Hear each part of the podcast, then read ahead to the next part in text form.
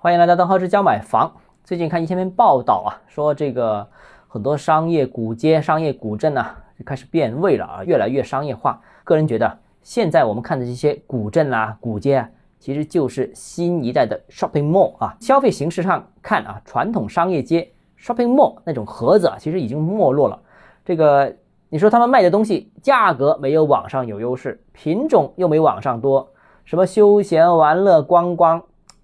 它好像又没旅游景点丰富，于是呢，新一代古镇、古街这种商业模式其实是应运而生。呃，以当地历史文化、古建筑为基础，进行一定程度的复原、仿古、扩建，然后再引入商家经营啊，这个强调场景啊、互动啊、观光啊，带动消费啊，这种商业模式其实已经是具有一定生命力啊，已经是形成一种消费模式。目前全国各地都有类似的项目啊，比方说大湾区比较有名的就是大家都可能很多人去过的佛山的岭南天地啊，这个而且各种项目呢现在也在各个城市的路上正在开发当中。我现在所知道很多城市都有类似项目啊，不要以为这些依托历史文化的项目呢，呃，必须是历史文化名城才能做，相反啊，反而是著名景点做这些项目更难做。难就难在这些项目容易被批评过度商业化。如果你这本身就是一个历史名街啊，有很多很多历史上面的东西，你过分商业化，说啊这个不尊重传统文化啦，过过度商业化等等这种情况，这种批评很多。但是如果你不是这种城市，你只是借助这一些小的题材，把它往大里面说，把它往大里面改造，反而没这些困扰，也就不存在破坏它所谓的原生态这种情况了啊。哎，一则本来的内容就不多啊。古建筑也不多啊，都是靠挖掘的，呃，靠填补的，靠仿古的，靠新修的，谈不上历史破坏。第二个呢，就是本来这个区域就没人气的，商业化之后反而是聚集了人气，盘活了当地的经济，人越多越好，不存在什么说商业化过度啊，压力过大等等。比方说像最典型的就是深圳，全国人民都开玩笑说深圳是渔村啊，渔村那没有什么历史地方，但是呢。深圳也有搞了一些这些历史文化的这些呃旅游消费的场所，就是大鹏城所啊这样一个历史文化的景点，而且我也去过啊，这个但凡到周末，深圳人就一大堆涌过去，人头涌涌。所以这类型商业模式呢，哎，在这些不是太有历史文化的城市，反而是有前景。那这个领域呢，其实有两个问题是急急待解决的。首先，第一个呢，就是对于商业。房地产领域目前做这类历史文化为依托的商业旅游的企业，其实目前并不多。就大家所知道啊，比方说像瑞安啊等等这些少数成功的在各地复制的这些企业，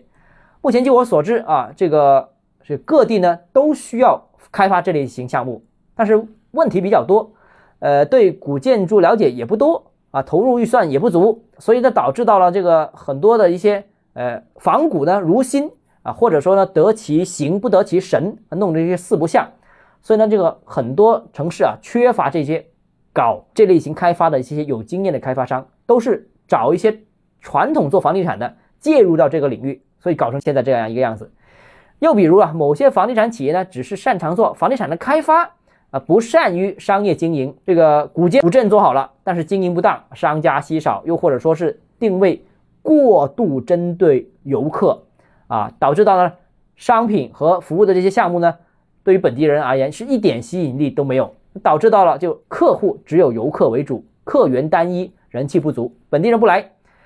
那这类型呢，我觉得呢，这个也是一个影响。那其次啊，这类型项目在理论上呢，都属于商业地产，还还是属于文化旅游呢？这个争论或者说这个定位其实是不清晰的啊！别以为这个争论是可有可无，这个是直接牵涉到主管部门的，主管部门不同。它的审批流程重点啊，就完全是不同的。比方说，佛山的岭南新天地就是一个商业呃项目为主导的，而广州的永庆坊啊，应该说只能是一个呃历史街区的改造。当然，它也有管理机构啊，但是它并不是有一家机构啊全面统一经营管理的啊，里面甚至还有很多民居等等啊。所以我个人认为，在这类项目定位上面呢，要予以明确，才可以大规模的推进。和复制，或者至少在指定的某个领域里面予以商业化的认可。再有啊，就是这类型项目在房地产领域开发模式还没有形成充分的理论指导，呃，理论的水平还是有待提高啊。